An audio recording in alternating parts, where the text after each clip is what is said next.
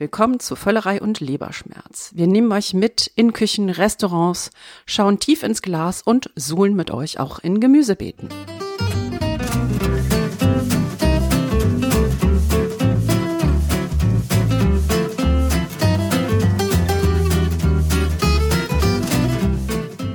Herzlich willkommen zu einer neuen Ausgabe von Völlerei und Leberschmerz. Heute mit Thomas Gnüver, der immer nur Sterne isst. Lee Green, die immer nur ihre eigenen Tomaten kocht und anbaut und einweckt. Kam Hillebrand, die ganz viele tolle Kochbücher hat und deutlich bessere Intros macht als Thomas Knüver. Ja, Lehre für diesmal, äh, unsere Intros schreiben wir vorher mal auf, oder? Ja. Hat das den Zuhörer jetzt gelangweilt? Nein, natürlich nicht. Das wollen wir mal hoffen, insbesondere nicht unseren neuen äh, Super-Fanboy.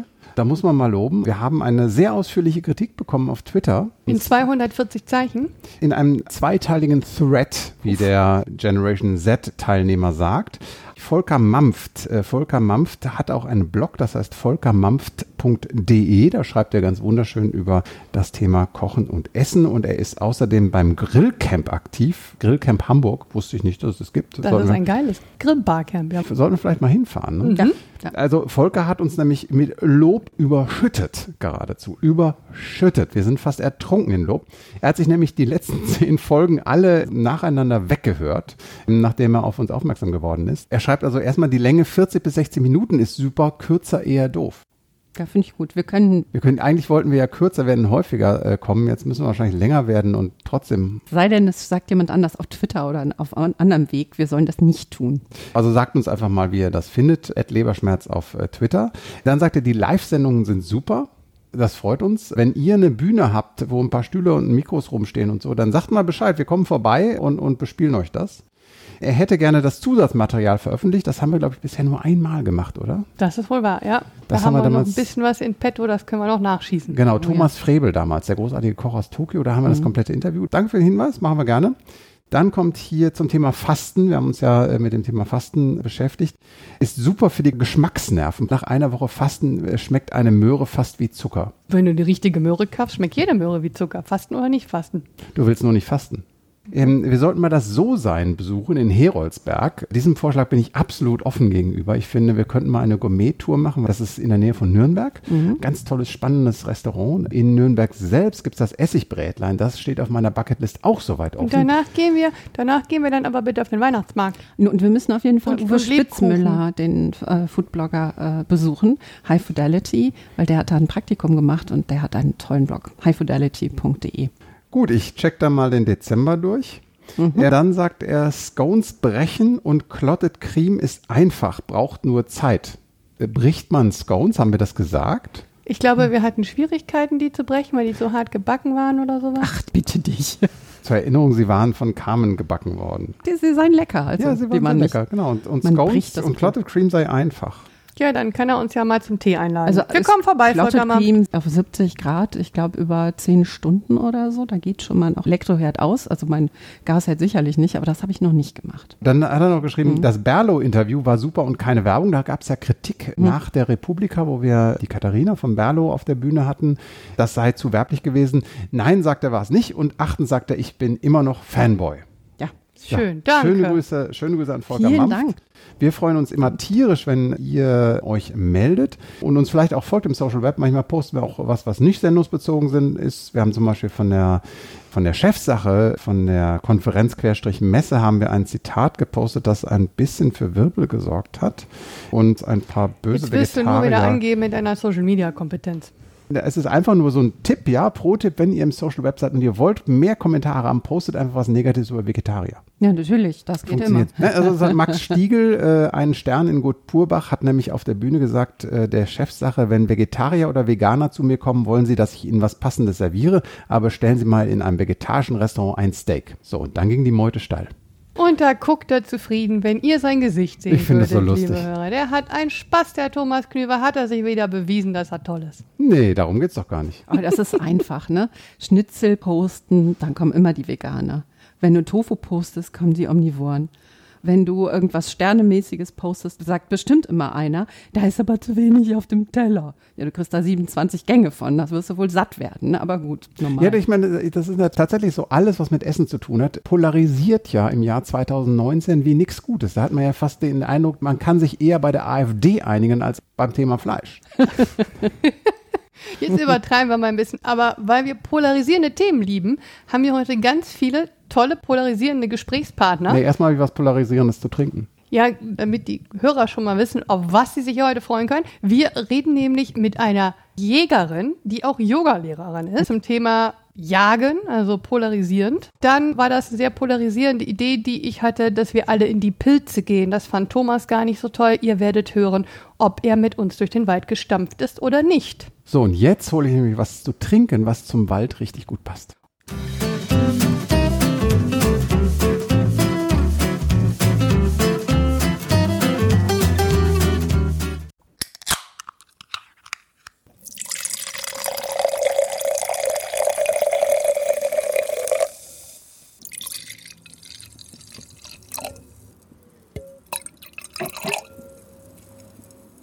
Es hat gesprudelt, aber in dem Glas, das sieht irgendwie aus wie Wein, riecht aber überhaupt nicht so. Also sowas Gelbes. Es hat was, sorry, Urinartiges.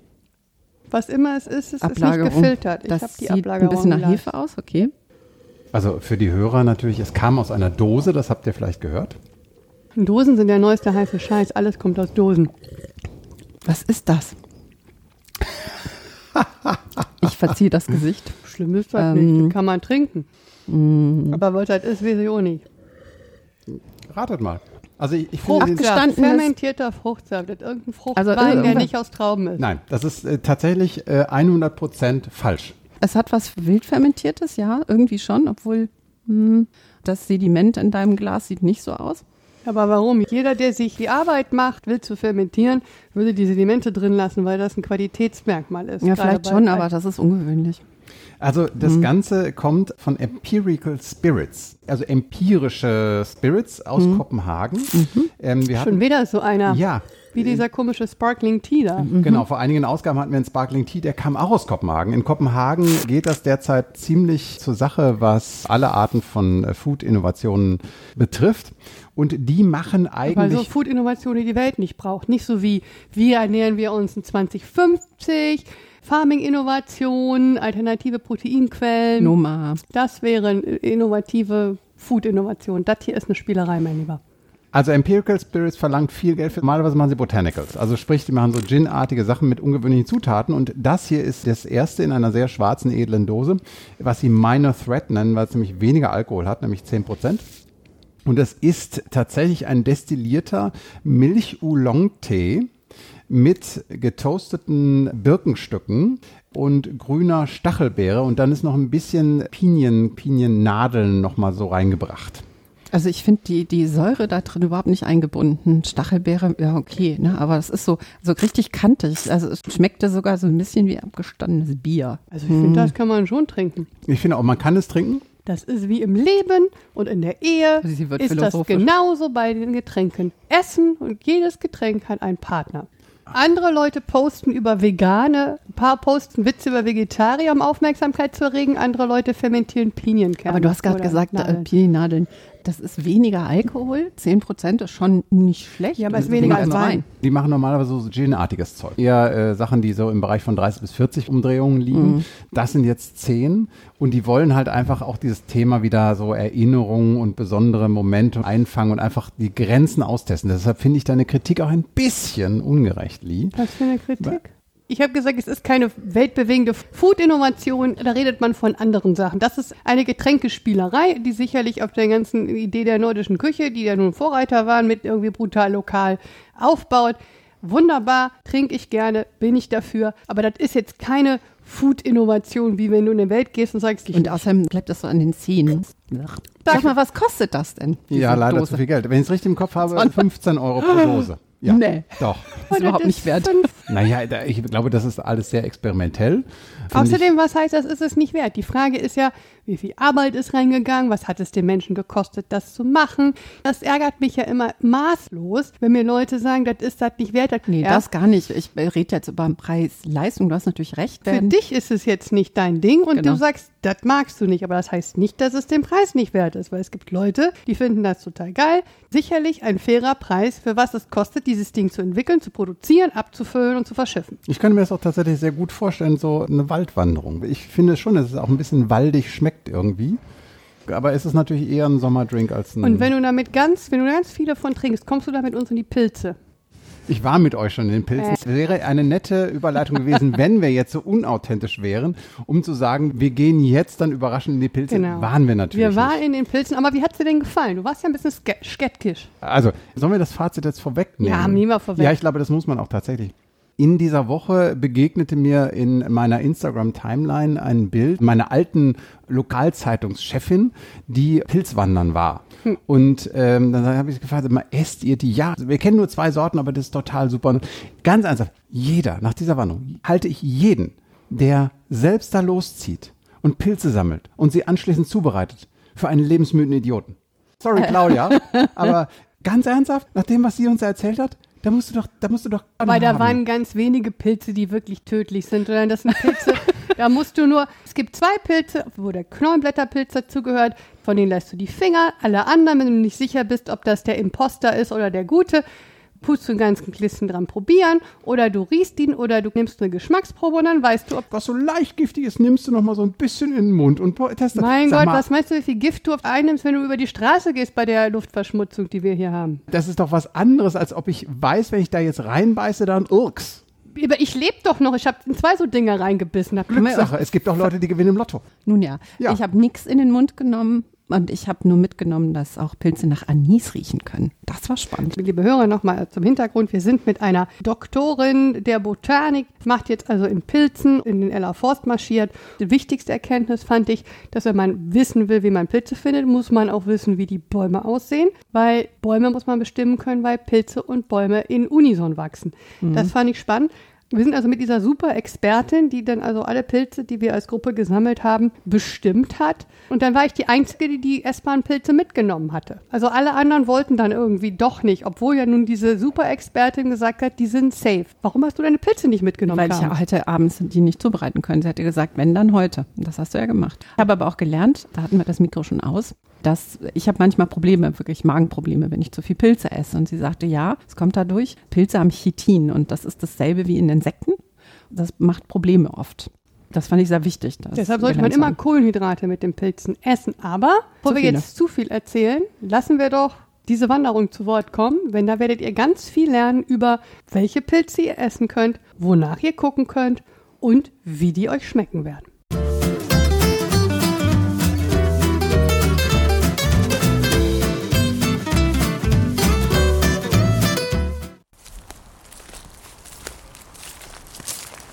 Schön bunt ist es ja, schön richtig herbstig. Was ist das? Hatten wir das schon? Der sieht aus wie ein Balletttänzer.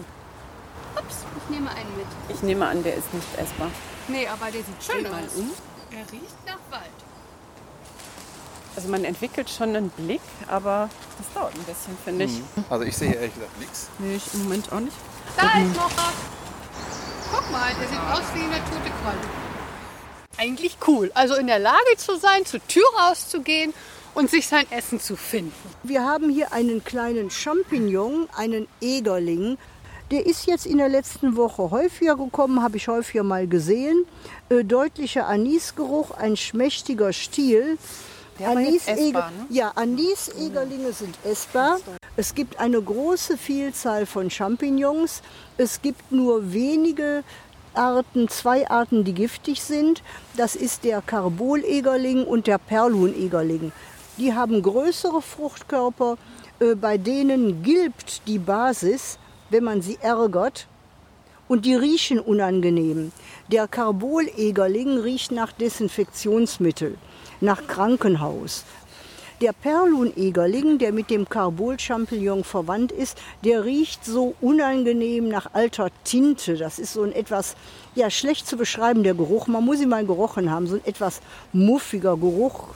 Champignons können auch eine Knolle haben, einen Ring haben und die werden sehr leicht mit giftigen Knollenblätterpilzen verwechselt. Mhm. Nur Knollenblätterpilze sind Weißsporer, bei denen bleiben die Lamellen weiß, werden noch nicht mal rosa. Das ist der wichtigste Unterschied. Und ich sehe gerade Riesenboviste. Hier ist immer wichtig, um zu beurteilen, kann ich den essen oder nicht, ein Längsschnitt durch den Fruchtkörper. Wenn er innen rein weiß ist, innen ist die Sporenschicht, dann können Sie ihn essen. Sie können wunderbare Kalbsschnitzel-ähnliche Gebilde aus diesen Bovisten schneiden und was Sie nicht aufgegessen kriegen, frieren Sie ihn halt ein. In jedem von uns hier ist ja auch so ein bisschen Sammler und Jäger gehen. Und wenn man so etwas sieht, oh, sind die groß, boah, toll, die nehme ich alle mit. Schalten Sie dieses Gehen aus und schalten Sie einfach einen kühlen Verstand ein nach dem Motto, äh, wenn ich im Supermarkt an der Selbstbedienungstheke Obst und Gemüse aussuche, nach welchen Kriterien suche ich das aus? Ich nehme nichts Verfaultes, Verschimmeltes, nichts Matschiges, auch nichts, was so schrumpelig ist, schon Wasser verloren hat, sondern was Frisches. Also ich denke, jeder von uns hat die Gelegenheit äh, zu beurteilen, was ist frisch. Und nach diesen Gesichtspunkten sollten Sie auch die Pilze aussuchen, die Sie im Wald suchen. Die meisten aller sogenannten Pilzvergiftungen sind unechte Pilzvergiftungen. Die kommen nicht durch Giftpilze, sondern durch verdorbene Pilze. Das ist wie wenn Sie verdorbenes Fleisch essen würden.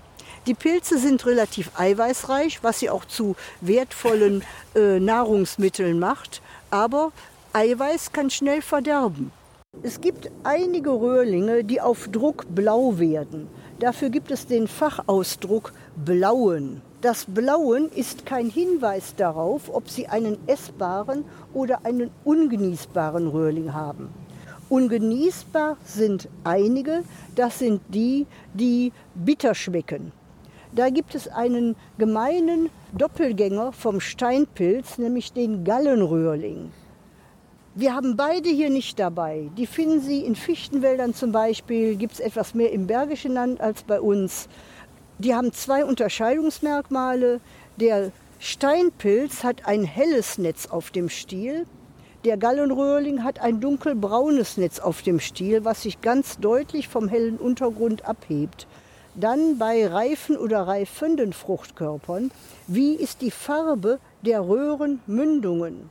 Bei diesem Exemplar hier, das ist weder noch, ist ja so richtig satt gelb. Beim Steinpilz sind die Röhrenmündungen anfangs hell cremefarben, werden dann so olivlich gelb, olivgelb vom reifenden Sporenpulver. Beim Gallenröhrling sind bei jungen Exemplaren, das ist gemein, die Röhrenmündungen auch cremefarben, die werden aber sehr bald hellrosa, sodass man Erwachsene gut unterscheiden kann, wenn man auf die Merkmale achtet. Ja, Sie mögen lachen, aber wenn Sie es nicht tun, dann haben sich Ihr Steinpilzgericht versaut, wenn Sie einen giftigen Galli dazwischen haben.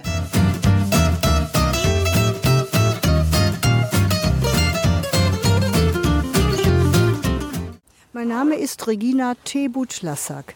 Was machen Sie genau?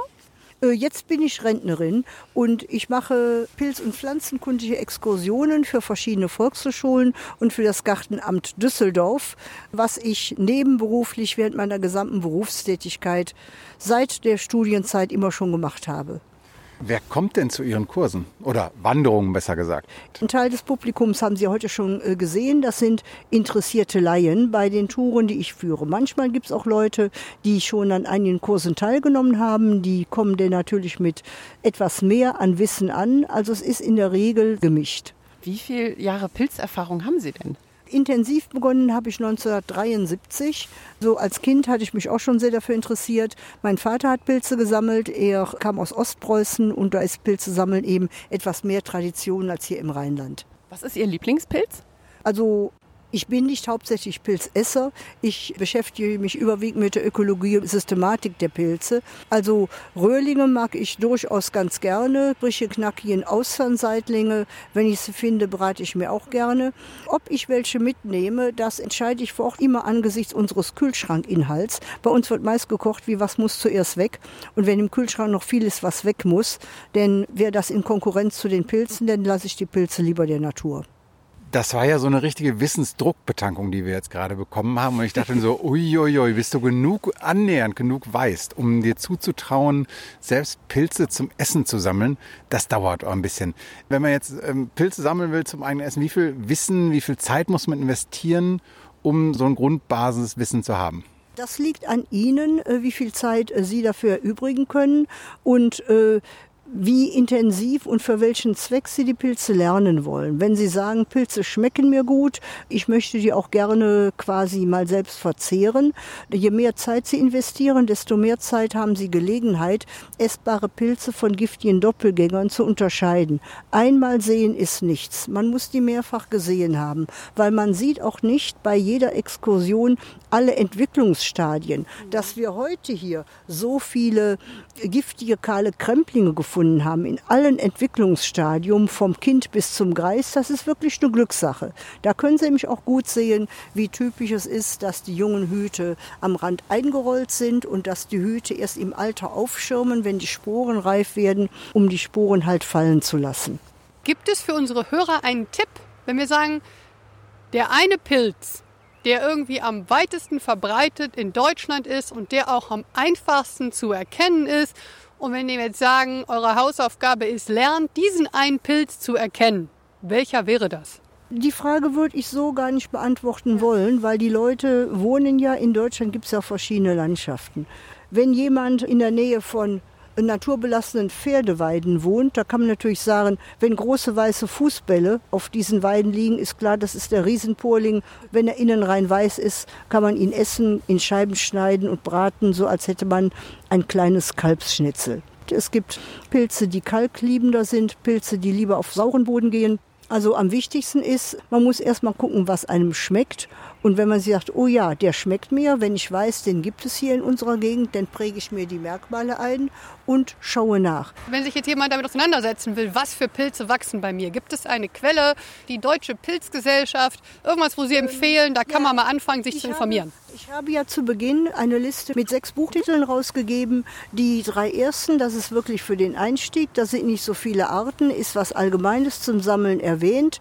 Zwei gibt es leider nur noch antiquarisch, den Bonn und den lange, lange. Ansonsten gibt es mehrere, wo die relevanten Charakteristika äh, erläutert sind. Die ja, wir dann auch in die Show Notes. Die Deutsche Gesellschaft für Mykologie waren vor sogenannten Pilz-Apps. Die hat also schon dazu geführt, dass Giftpilze in der Pfanne landeten. Es gibt, äh, das hat sie vor zwei Jahren, glaube ich, mal veröffentlicht, eine, die hatte mal sieben Pilz-Apps getestet. Inzwischen sind noch viel mehr dazugekommen. Und von diesen sieben war nur eine zuverlässig, und zwar die von Klaus Bornstedt aus äh, Niedersachsen. Und um die zu bedienen, muss man aber schon Vorkenntnisse haben. Cool. Dankeschön. Vielen Dank. Ja.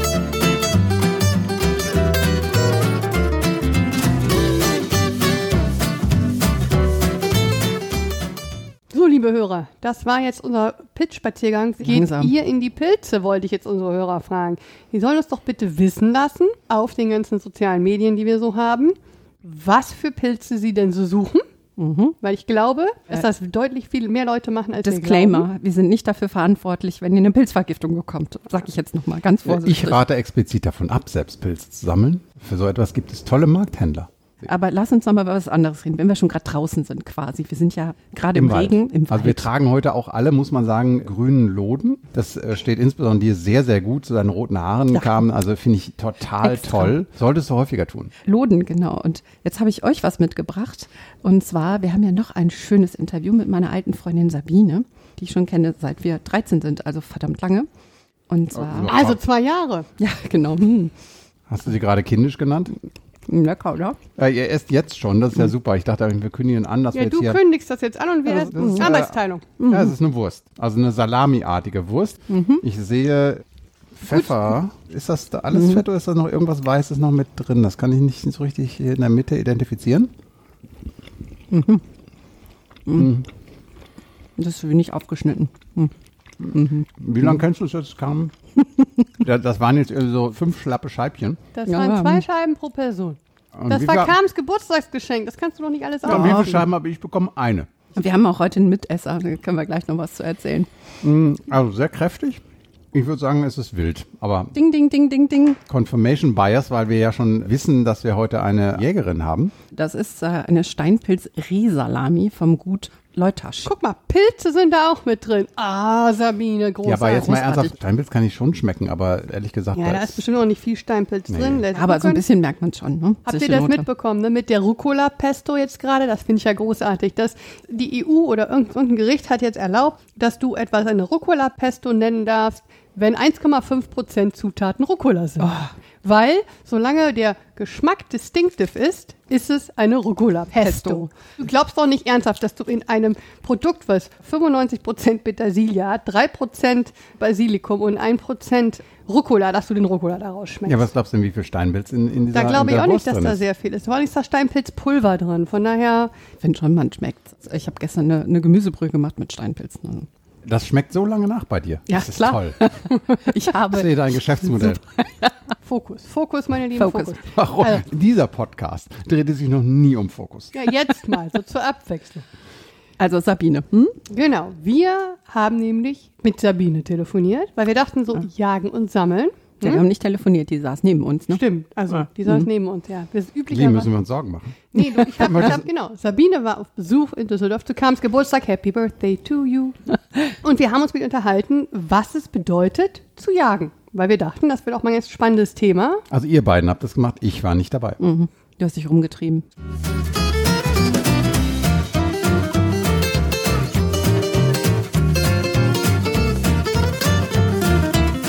Einfach Wirbelsäule gerade aufrichten, Schultern ganz locker erstmal ablegen, dann mit der nächsten Einatmung die Schultern anheben und ausatmen. Ja. Das ist die Sabine. Hi. Hallo Sabine, schön, dass du da bist. Ja, danke, dass ich hier sein darf. Carmen hat schon gesagt, du bist Yogalehrerin beruflich und du bist aber auch Jägerin. Richtig? Und ähm, das, tut bei den Menschen immer so, so ein großes Stirnrunzeln hervorrufen. Also wenn ich Leuten erzählt habe, wir machen ein Interview über das Jagen und die Dame ist Yogalehrerin, dann gucken die mich immer alle an. What the fuck? What the fuck, Sabine? Finde ich jetzt nicht, weil es, es hört sich natürlich befremdlich an und ich weiß auch, dass ich da irgendwas aufrüttle. Ob ich das bewusst oder unbewusst mache, das stelle ich jetzt einfach mal so in den Raum. Aber ich, ich sage immer, ich bin authentisch. Und das ist das Allerwichtigste, egal was wir tun. Jetzt bin ich voreingenommen, weil ich kenne Sabine schon seit wir 13 sind, also verdammt lang. Ja.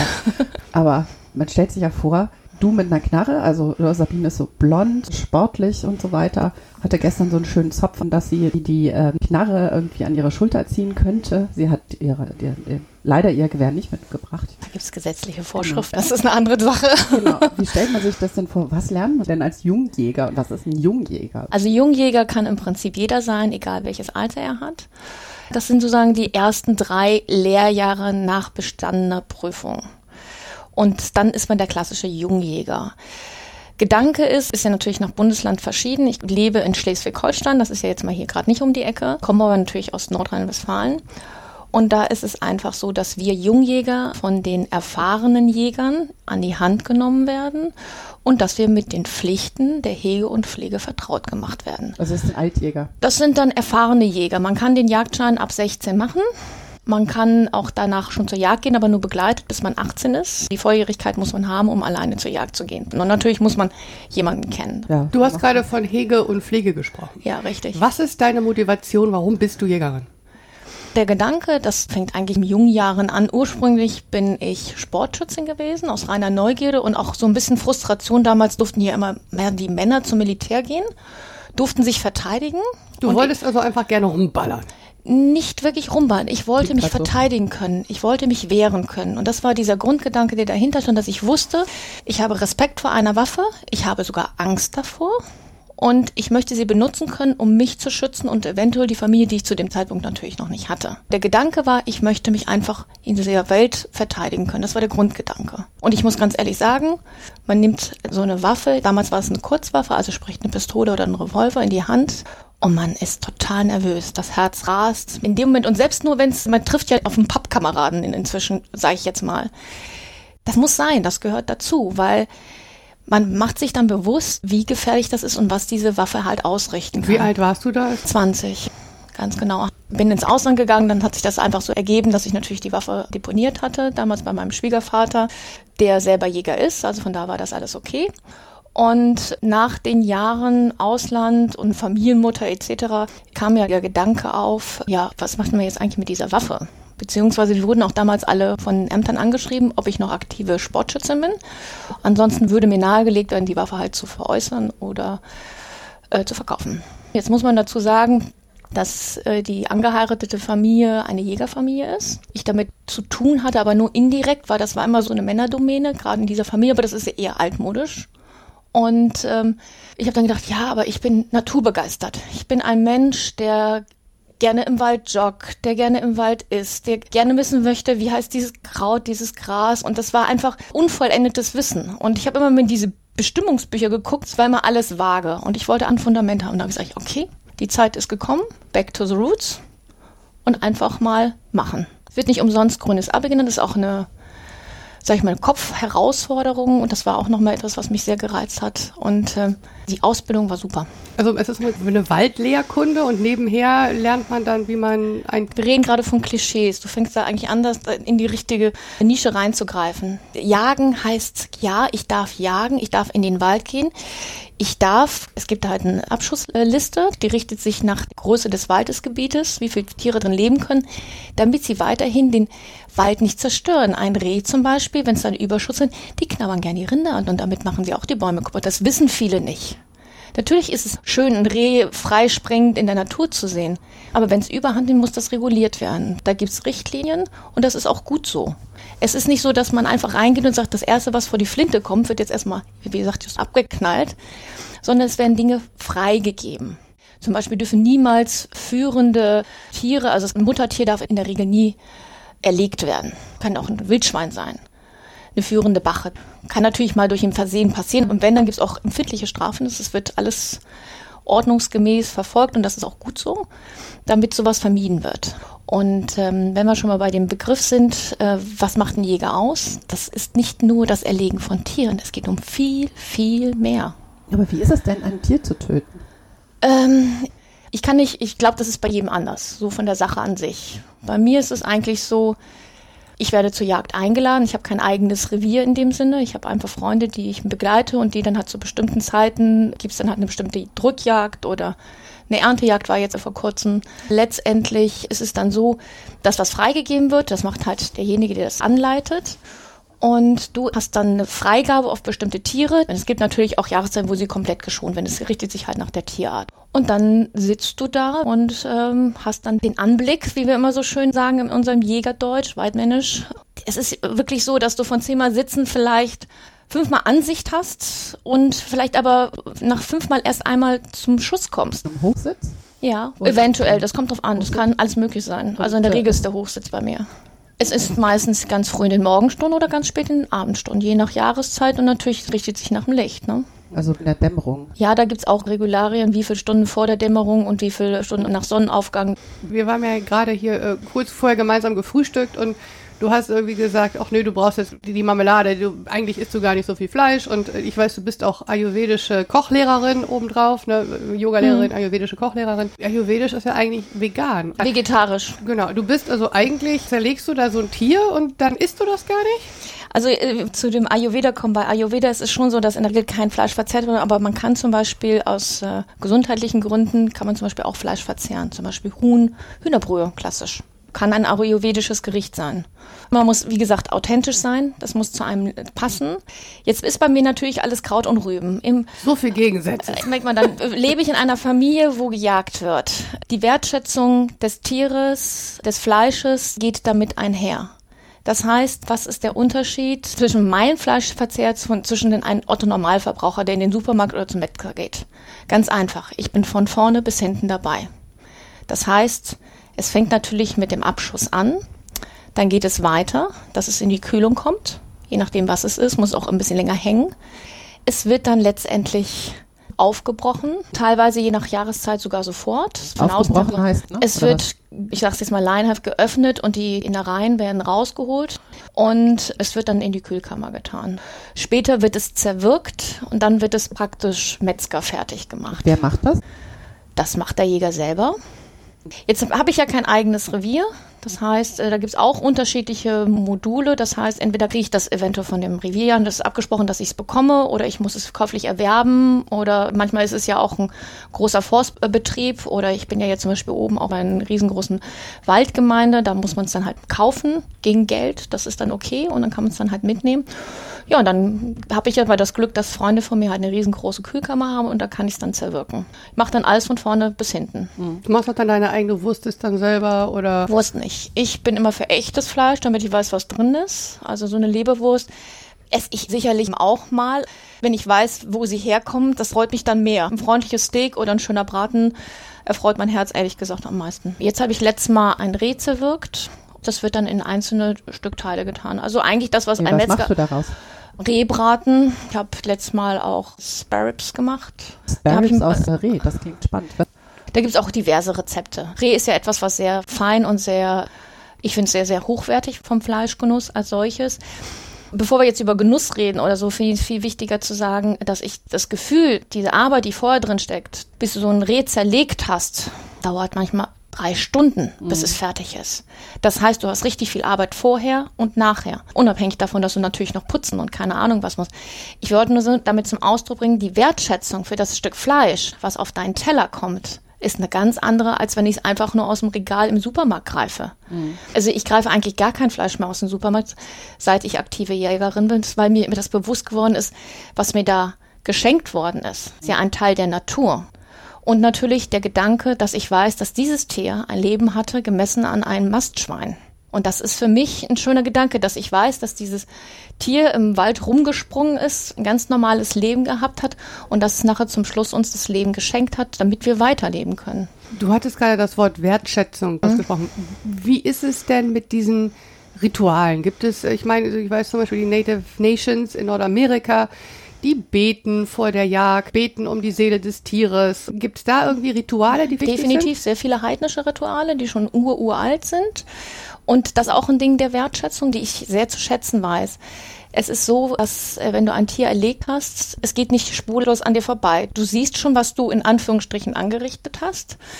Also ich bedanke mich innerlich dafür, dass es mir geschenkt worden ist. Ich sehe es dann als Geschenk. Ich glaube jetzt allerdings, wenn ich jetzt, sag ich mal, Greifadler wäre und Fuchs erlegen würde, dass der nicht so denkt. Der denkt dann auch nur über den Verzehr nach. Und normalerweise ist es dann, dass eine Strecke gelegt wird nach einer Gemeinschaftsjagd. Das heißt, es wird eine Strecke Eine gelegt. Strecke Was heißt gelegt heißt, dass die Tiere, die jetzt in einer Gemeinschaft erlegt worden ist, nach Größe, sag ich mal Hirsch, Reh, Wildschwein, bis runter zum Hasen kann das sein, das was halt freigegeben worden ist, die werden aufgereiht und jedes Tier wird mit dem Horn verblasen und in seinen Tierhimmel geschickt.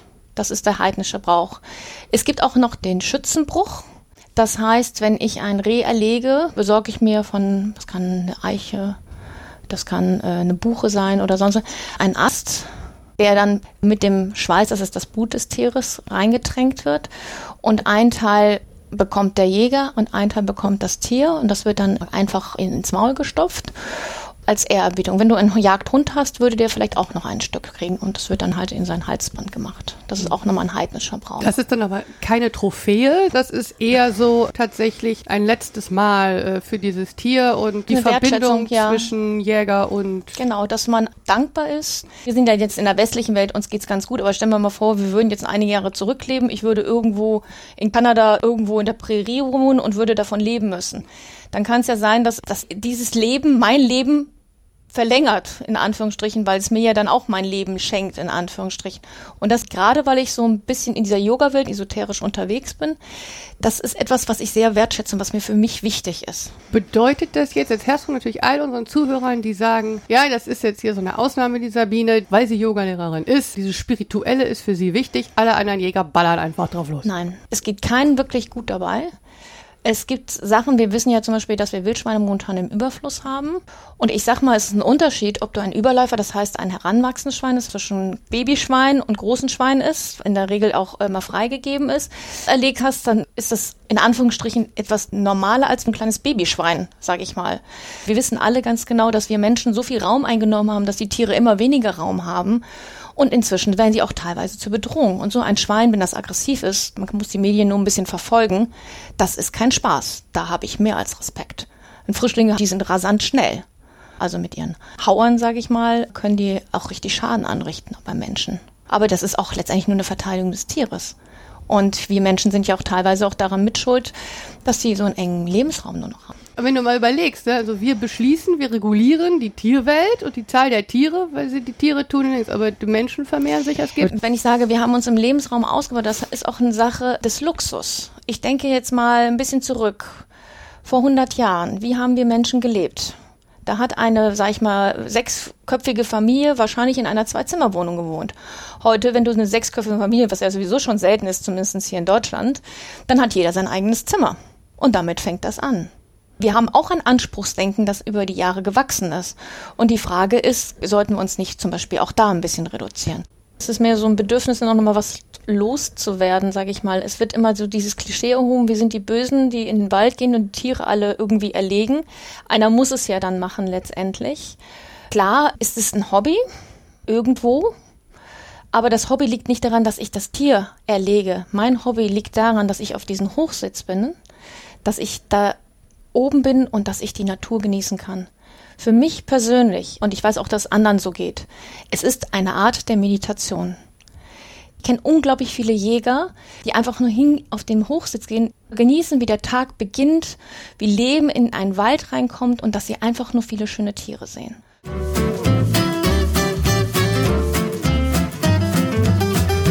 Ja, das war ziemlich spannend. Könntet ihr euch denn eigentlich vorstellen, Jägerin zu werden? Nein, ich könnte das nicht. Mir wäre immer kalt. Das meiste ist ja das Rumsitzen, sagt ja Sabine. Wie auf dem Hochsitz. Nicht rumsitzen, das ist das Rummeditieren. Ja, ich finde einfach, Natur ist okay. Ach, Macher. Ja. Also ich habe keine Ahnung. So ein, so ein Wildtier ist natürlich nochmal eine andere Dimension als so ein Fisch, aber ich meine, ich habe auch geangelt und Fische getötet. Also theoretisch, weiß ich nicht. Ist, ist auch meditieren. So ein Rehkitz, okay. Obwohl. Nee, Rehkitz wird nicht getötet. Ne? Nein, aber ich weiß jetzt nicht, ob ich auf so ein, auf, auf so ein, genau, das ist der Punkt, weil ich habe Bambi nie gesehen. Ne? Meine Mutter erzählt mir immer, sie ist mit mir in diesen Disney-Film gegangen, als der rauskam. So alt bin ich, liebe Hörer.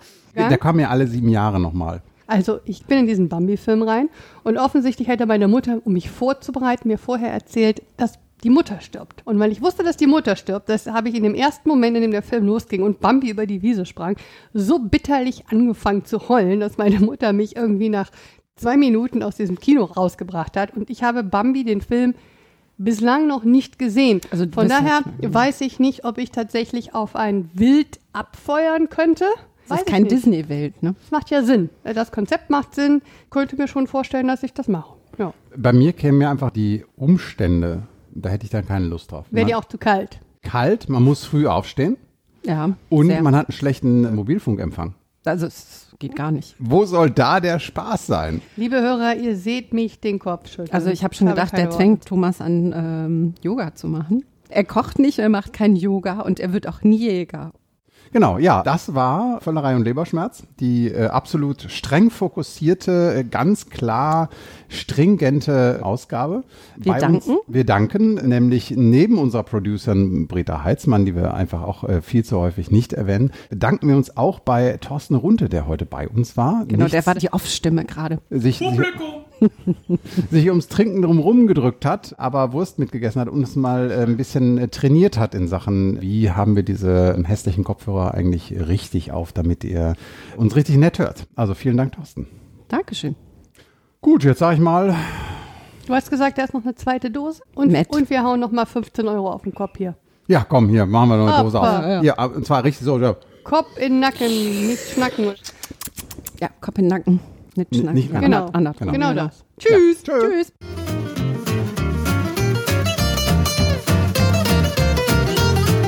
Wir sind an eurer Meinung interessiert. Schreibt uns auf Facebook, Instagram, Twitter oder auch eine E-Mail unter völlerei leberschmerz at gmail.com.